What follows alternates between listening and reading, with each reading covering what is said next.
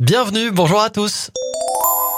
Bonne nouvelle pour préparer vos futures vacances, la SNCF a lancé sa campagne de vente de billets de train pour le printemps, période qui comprend les vacances scolaires d'avril et les jours fériés et les ponts du mois de mai.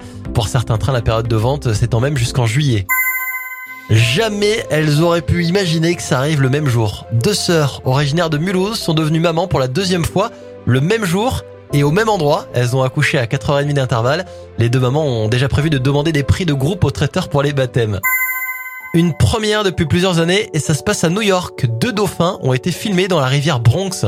Le département des parcs et loisirs de la ville se réjouit de la nouvelle puisque ça démontre que l'effort de plusieurs décennies pour restaurer la rivière en tant qu'habitat sain fonctionne. Bravo.